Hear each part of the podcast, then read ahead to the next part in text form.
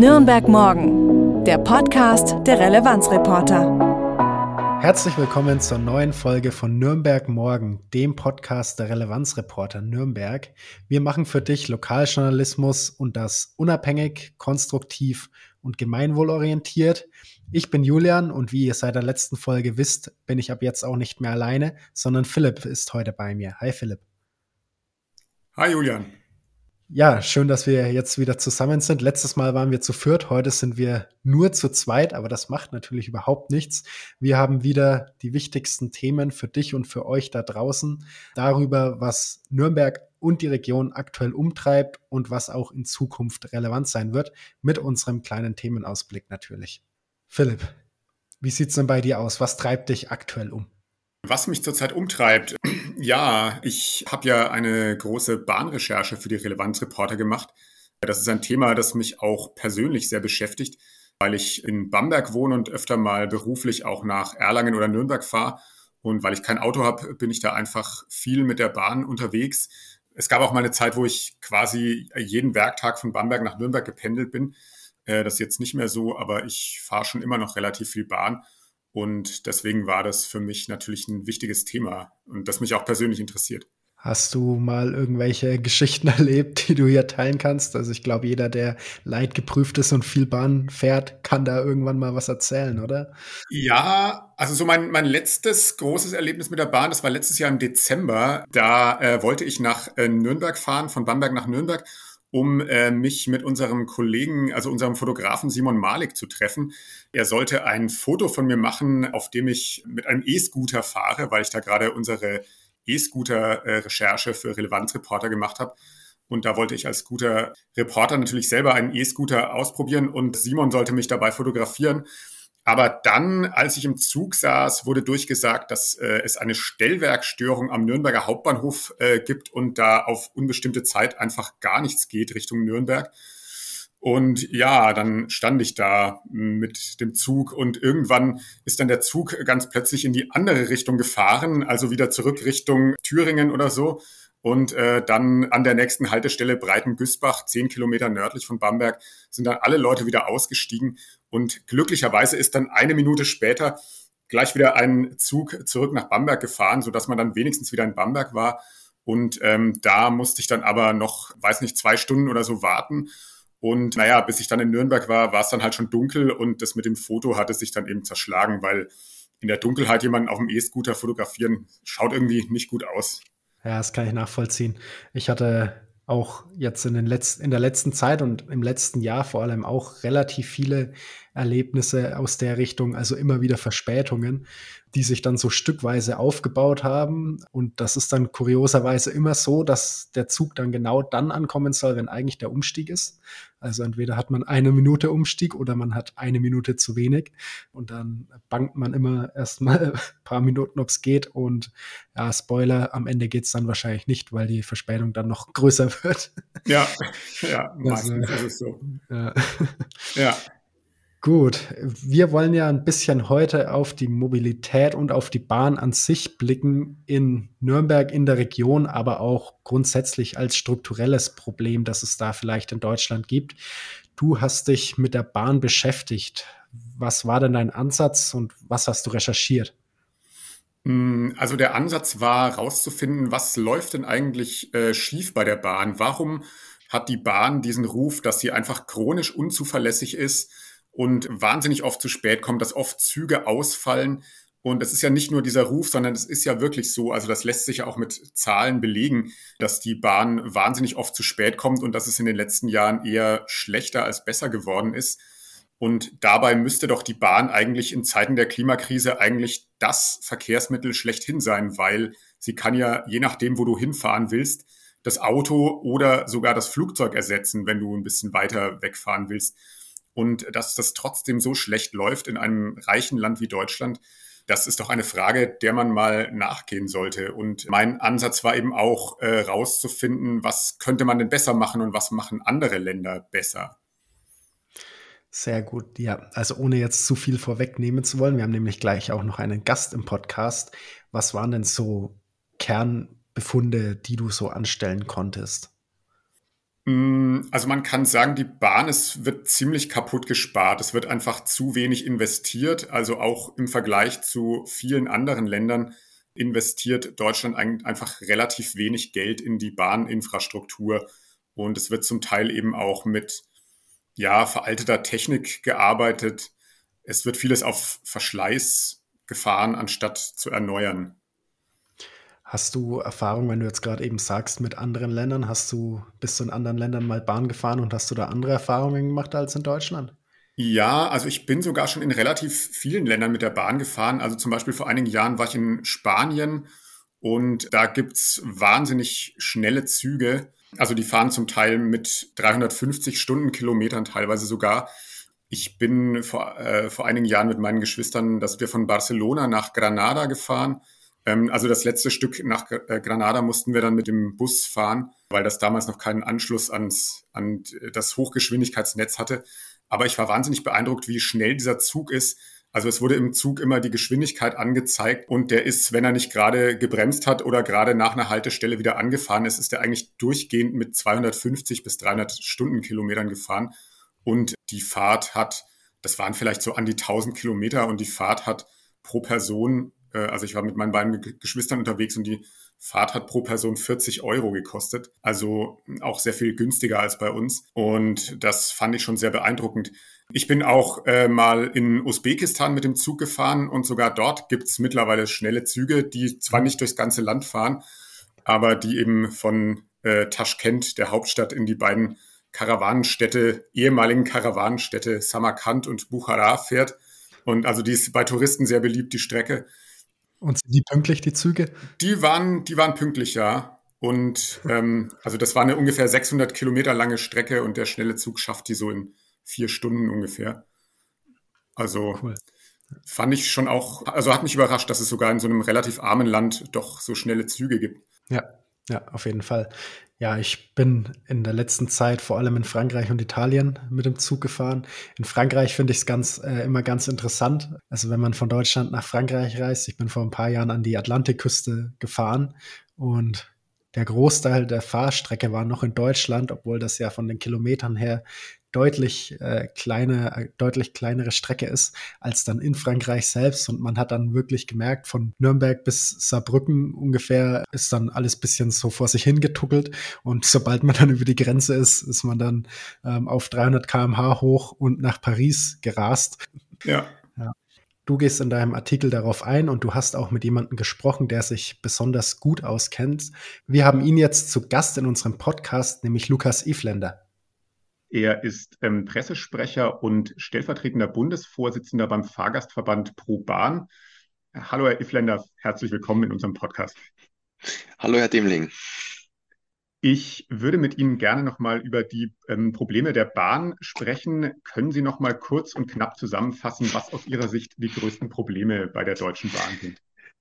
Ja, die Probleme sind eigentlich zu lange zu wenig investiert, das, was wir haben, zu wenig instand gehalten und beim Personal viel zu lange den Aufbau vernachlässigt und da rennen wir jetzt hoffnungslos hinterher in allen drei Punkten. Sie haben den Personalmangel angesprochen. Äh, Im Moment sind ja häufiger auch äh, Bahnstreiks, die ja wahrscheinlich auch dafür sprechen, dass ähm, viele Bahnangestellte unzufrieden mit den Arbeitsbedingungen sind. Warum ist es denn aus Ihrer Sicht äh, so schwierig, bei der Bahn qualifiziertes Personal zu finden? Die große Herausforderung ist, äh, wenn ich jetzt jemanden finden möchte, der in den Beruf wie äh, Lokführer, Zugbegleitung, Fahrdienstleiter sowas einsteigen möchte, der muss Schichtdienst arbeiten. Das ist schon mal die erste Herausforderung. Das heißt, ich äh, habe einen riesen Konkurrenzmarkt äh, von Jobs, die vielleicht ähnlich gut oder ein bisschen schlechter schon mal bezahlen, aber wo ich dann äh, weiß, äh, wenn ich um sechs oder acht äh, aus dem Büro gehe, dann ist Feierabend.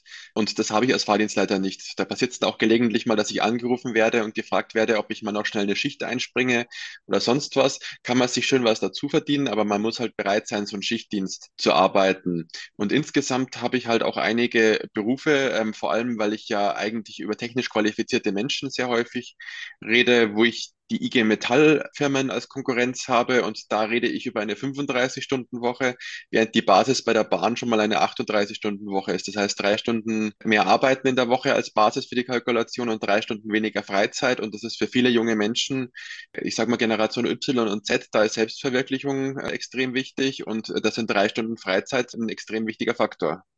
Der Schichtdienst bedeutet das dann auch Nachtarbeit?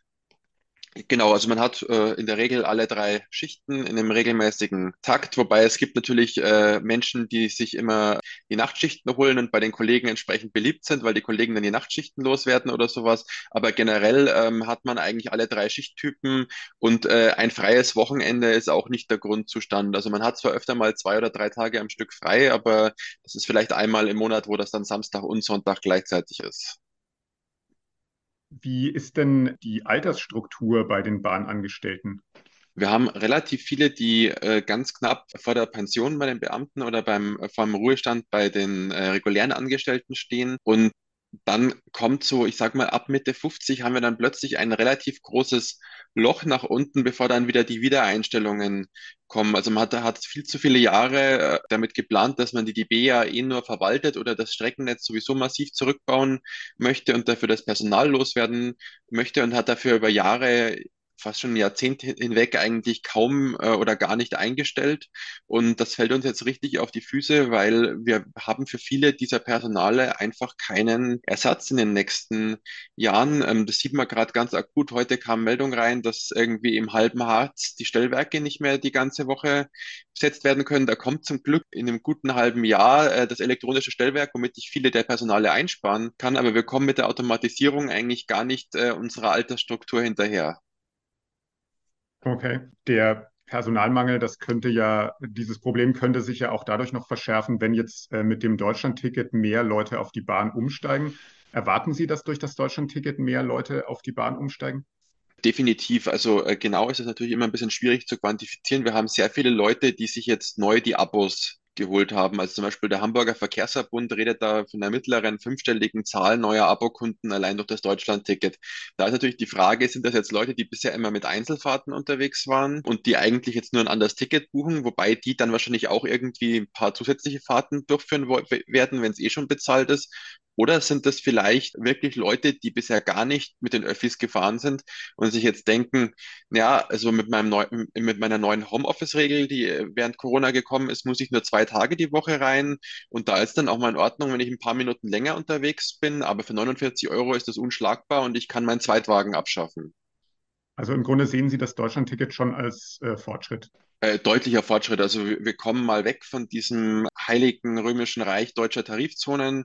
Äh, ich habe mal ein Ticket, wo ich, äh, okay, wenn es ein Fernzug ist, ist es schwierig, aber wo ich generell einfach einsteigen kann, ohne nachzudenken, wo ich nicht in Fürth stehe und versuche, den Unterschied zwischen C und Z in der Preiskategorie rauszufinden und sonstige Themen. Also es wird viel einfacher und ähm, ich kann auch ungelernte Fahrgäste, wenn ich es mal so formuliere, relativ einfach ranführen an das System jetzt. Dann hoffen wir mal, dass sich die Lage bei der Bahn verbessert und man das günstige Ticket auch wirklich genießen kann. Das Vielen Dank auch. für die Gerne. Künfte, Herr Ifländer. Ja, danke auch von mir nochmal an Lukas Ifländer für den Einblick. Philipp, was war denn für dich so das Interessanteste jetzt aus dem Gespräch? Also das äh, Thema Personalmangel war für mich äh, sehr interessant, weil das scheint bei äh, Verkehrsunternehmen häufiger vorzukommen, dass die Schwierigkeiten haben, Personal zu finden. Ja, tatsächlich ist das auch hier in Nürnberg ein relativ großes Thema. Wir blicken ja immer ein bisschen auf die Stadtpolitik. Genau in dieser Woche beschäftigt sich der Verkehrsausschuss des Stadtrates mit dem Personalmangel bei der VAG. Warum ist es denn gerade in Nürnberg so ein Thema mit diesem Personalmangel bei dem großen äh, kommunalen Verkehrsunternehmen? Also es ist tatsächlich ähnlich so, wie es auch Lukas Ifländer gesagt hat. Die Attraktivität des Jobs ist eine große Frage in Nürnberg auch. Ähm, er hatte ja gesagt, dass es unattraktiv für viele ist, die Art von Stunden oder die, diese Art von Arbeit abzuleisten und auch im Vergleich mit anderen Berufen, die da vielleicht attraktivere Konditionen bieten. Und es ist auch in Nürnberg so, dass die VAG sieht, dass viele Menschen, die auch im Fahrdienst waren, dann wieder zurückkehren in den ursprünglich erlernten Beruf und nicht weiter als U-Bahn-Busfahrer arbeiten, weil es eben da dann doch recht stressig wird, ähm, weil man häufig einspringen muss oder ja, weil man halt einfach nicht so gut planbare Arbeitszeiten hat. Also da ist ja dann wahrscheinlich auch oft sehr früh aufstehen, Nachtschicht und so weiter. Ja, genau. Was ja auch relativ familienunfreundlich ist. Ja. Und welche Lösungsmöglichkeiten gibt es denn da jetzt für diesen Personalmangel? Also es ist so, dass äh, Bündnis 90 Die Grünen, die haben einen Antrag gestellt mit genau dem Thema, was die VAG macht, um diesem Personalmangel entgegenzuwirken. Und da ist relativ viel gerade in der Mache. Also zum Beispiel wurden die Teilzeitmöglichkeiten der Angestellten erhöht. Es werden auch mehr Leute eingesetzt, zum Beispiel auch solche, die zwar eine Fahrberechtigung haben, aber eigentlich im Service oder in der Verwaltung arbeiten. Und, und auch das natürlich ein Thema, es müssen auch immer wieder Leute an ihrem eigentlich freien Tag arbeiten. Also da ist natürlich so, dass man eine Ruhezeit hat, die auch eingehalten werden muss, aber danach werden die Leute halt trotzdem einbestellt, weil sonst das Angebot einfach nicht mehr aufrechterhalten werden könnte. Das ist ja wahrscheinlich ein großes Problem, wenn man mal vielleicht gerne ein verlängertes Wochenende mit seiner Familie verbringen würde. Ja, genau. Und es ist auch generell ein Thema, wenn man nach neuen Mitarbeitenden sucht. Also es müssen halt Maßnahmen geschaffen werden, um diesen Job, um diesen Beruf wieder attraktiver zu machen. Das macht die VAG auch. Man hat Maßnahmen geschaffen, dass man das Fachpersonal, das man unbedingt braucht, auch wieder anwerben kann und damit dem Mangel ein bisschen entgegenwirken kann. Ähm, zum Beispiel braucht es keine Bewerbungsschreiben mehr, sondern man kann sich über einen Flyer bewerben bei der VAG. Und es wird auch ein Recruiting-Team geschaffen, die sich bewusst um dieses Problemfeld kümmern, damit eben in Zukunft nicht mehr so viel Personalmangel herrscht. Das ist ja schon mal ein guter Ansatz. Also ich gehöre zu den Leuten, die relativ ungern Bewerbungen schreiben. Ja, als Freiberufler macht man das ja im klassischen Sinne äh, erst selten. Genau. Ne? Vielleicht aber dazu noch an Info an euch auch alle da draußen. Ähm, es ist so, dass aus dem Personalmangel auch resultieren kann, dass das Angebot etwas zurückgefahren wird, vor allem in den Sommerferien. Ähm, das liegt daran, dass zum Beispiel jetzt über die Pfingstzeit und danach der evangelische Kirchentag in Nürnberg stattfindet. Und da müssen natürlich sehr viele Menschen auch im ÖPNV arbeiten und die kriegen die Erholung dann in den Sommerferien. Und das heißt, in den Sommerferien, wenn nicht so viele Leute unterwegs sind, dann wird das Angebot etwas zurückgefahren.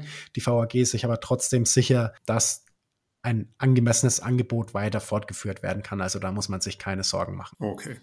Gut, Philipp, was steht denn noch an so in der nächsten Zeit in Nürnberg? Mm, Rock im Park ist doch wieder.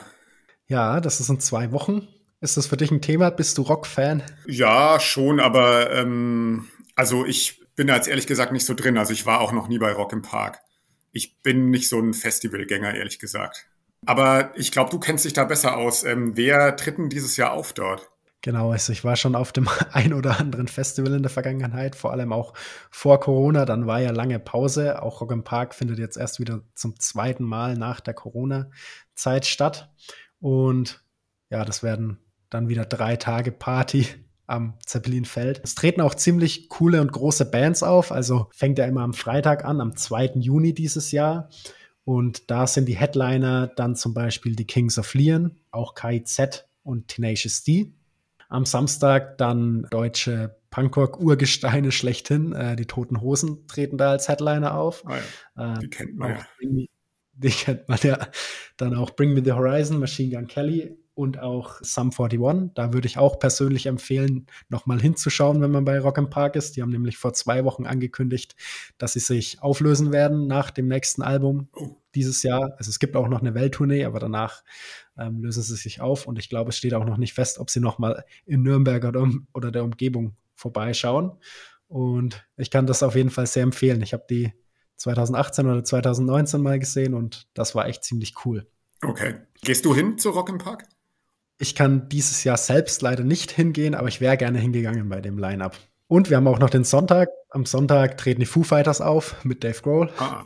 Ähm, Limp Bizkit und Rise Against, also da auch ziemlich klassische Bands. Also nicht klassische Bands im Sinne des Musikstils, sondern Ja, also altbekannter, den man ja schon so seit den 90er oder 2000er Jahren kennt. Genau. Was ist für dich so die Faszination von so einem Musikfestival, von so einem Open-Air-Festival? Einfach die Masse an Leuten, das macht schon aus, ne? wenn man einer unter tausenden Menschen ist und da in der Masse untergeht. Immer mal wieder ist das ganz schön. Ich bin auch ein großer Freund von kleineren Indie-Konzerten und äh, mag das auch sehr, wenn man sehr nah an der Band sein kann und wenn man die vielleicht auch mal treffen kann. Aber wenn man so komplett in der Masse mitgehen kann, das ist schon ein ziemlich cooles Gefühl. Okay, ja, klingt cool. Vielleicht an dich die Frage, du bist ja jetzt schon länger in der ja, lokaljournalistischen Szene in Nürnberg aktiv. Woran denkst du denn, wenn du an Rock im Park denkst? Also was ja immer ein Riesenthema ist, ist Müll. Also die, äh, dass viele Festivalbesucherinnen und Besucher das, das Gelände einfach äh, wahnsinnig vollmüllen, also sehr viel Müll hinterlassen.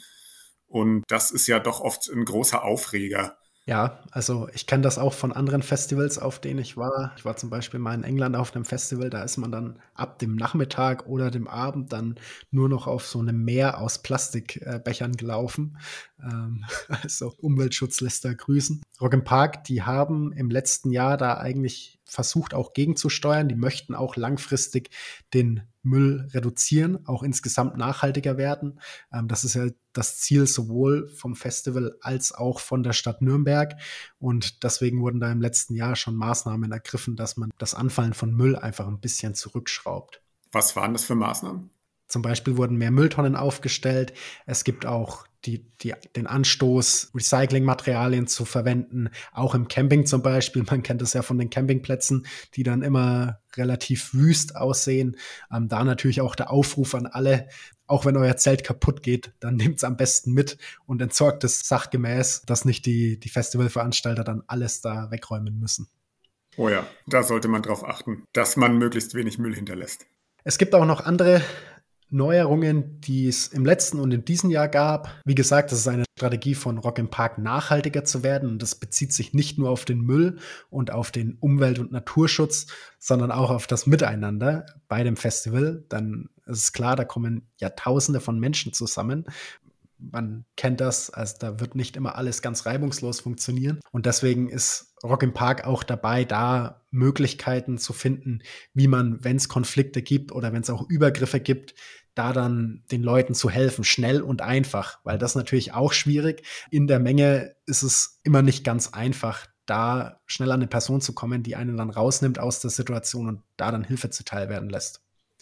Okay, ähm, an wen kann man sich da wenden, wenn man zum Beispiel belästigt, angegrapscht oder geschlagen wurde oder bedroht oder ähnliches? Also es gibt die Kampagne Hashtag Be Kind. Da geht es darum, mehr Verantwortung zu zeigen. Also zum einen für sich und auch für die anderen Festivalgänger, auch wieder auf Nachhaltigkeit zu achten und auch Awareness zu schaffen für Themen wie sexuelle Übergriffe oder problematische Situationen, die halt beim Festival leider auch noch auftreten. Dazu vielleicht der Tipp, schaut mal auf die Webseite von Rock im Park, da gibt es allerhand Informationen. Ich packe euch den Link auch in die Show Notes.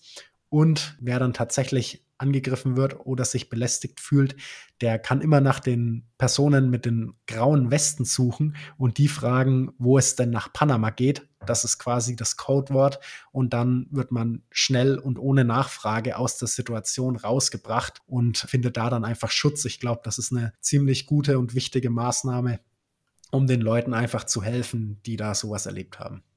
Ja, also äh, vielen Dank, äh, Julian, für, für diesen Einblick in Rock im Park. Jetzt habe ich auch mal ein bisschen eine bessere Vorstellung davon, was so die Faszination ist. Und ich wünsche natürlich allen, die da, die da hingehen, äh, ganz viel Spaß. Beherzigt Julians Tipps, wenn ihr da hingeht. Das waren so unsere wesentlichen Themen. Julian, was steht denn bei dir in nächster Zeit so an? Ja, also ich bin natürlich wieder in Relevanzreporter-Recherchen mit dabei. Wie ihr vielleicht wisst, haben wir eine Dauerausstellung in Kooperation mit dem Museum für Kommunikation, die mit im Verkehrsmuseum sitzen. Ich habe mir das am Wochenende auch mal angeschaut und äh, war da ganz begeistert davon, äh, unsere Texte lesen zu können. Also falls ihr mal ins Museum für Kommunikation kommt, schaut euch das auf jeden Fall an, lernt einiges über die Geschichte des Journalismus und auch über den konstruktiven Lokaljournalismus bei den Relevanzreportern. Ich selbst arbeite aktuell auch im Rahmen dieser Ausstellung wieder an einem Thema. Es geht nämlich ums Internet der Dinge und um die smarte Stadt. Das ist in Nürnberg ein ziemlich großes Thema. Die Stadt steht in den Rankings immer relativ weit vorne. Bleibt da schon mal gespannt. Ich halte euch auf dem Laufenden. Okay, das Museum für Kommunikation ist in der Lessingstraße 6 in Nürnberg im selben Gebäude wie das DB-Museum. Da sind wir jetzt wieder bei der Bahn. wieder Wunderbar, sehr gut. Dann haben wir einmal den Rund Rundumschlag gemacht. Vielen Dank, Philipp, dir, genau. dass du dir die Zeit genommen hast, mit mir und uns allen zusammen heute zu sprechen. Jo, danke, Julian. War mir ein Vergnügen. Und dann hört ihr in zwei Wochen unsere Kolleginnen Lea und Lilien. Viel Spaß bis dahin und alles Gute. Ja, gute Zeit, viel Spaß. Bis bald. Ciao. Ciao. Nürnberg morgen, der Themenausblick der Relevanzreporter. Wir machen konstruktiven Lokaljournalismus mit dir. Weitere Infos auf www.relevanzreporter.de